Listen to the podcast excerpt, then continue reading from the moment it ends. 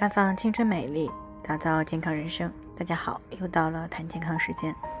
今天呢是二零二一年的八月七号了，也是立秋。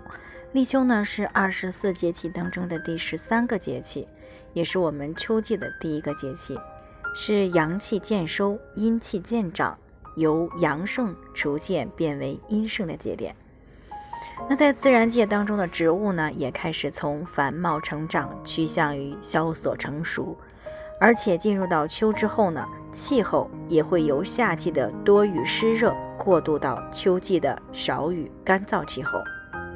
在南方地区的降雨量、风暴、干湿度等变化，在立秋以后呢，会特别的明显；而在北方地区呢，变化比较明显的就是气温。也就是在立秋以后呢，北方地区呢，在早晚呢会明显的感觉到凉爽了。但是立秋呢，并不代表酷暑的天气马上结束。那正所谓的热在三伏，那么也有秋后一伏的说法。那按照三伏的推算方法呢，立秋这天呢，往往还处在中伏，过几天呢才会进入到末伏。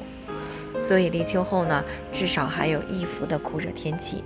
而真正有凉意呢，一般都要到白露节气以后了。那么正是由于立秋以后呢，自然环境以及气候等方面的变化，所以立秋以后我们的养生重点也应该有所变化。那么立秋以后都有哪些养生重点需要我们注意呢？那都说呢，炎夏无病一身虚，是因为呢夏季天气炎热。毛孔开放，人体的气血外浮，体内呢相对空虚。很多人呢为了应对炎热的天气，会摄入不少的生冷冰镇的食物，而且呢因为炎热，有不少人的食欲呢会变差，气血营养呢都会有些跟不上。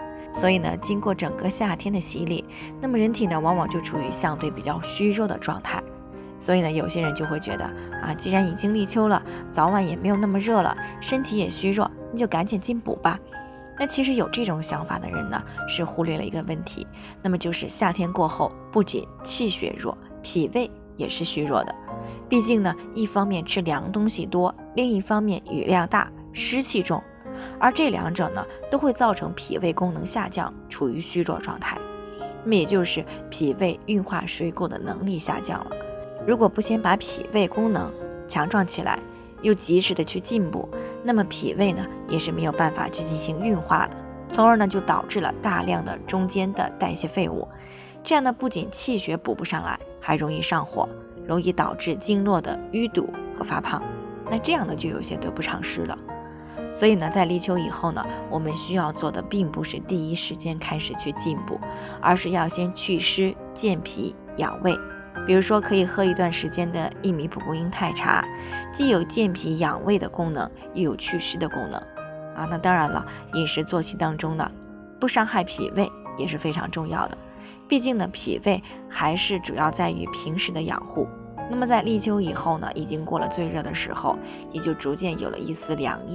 所以在饮食方面，就不要再吃生冷、辛辣、油腻之物了。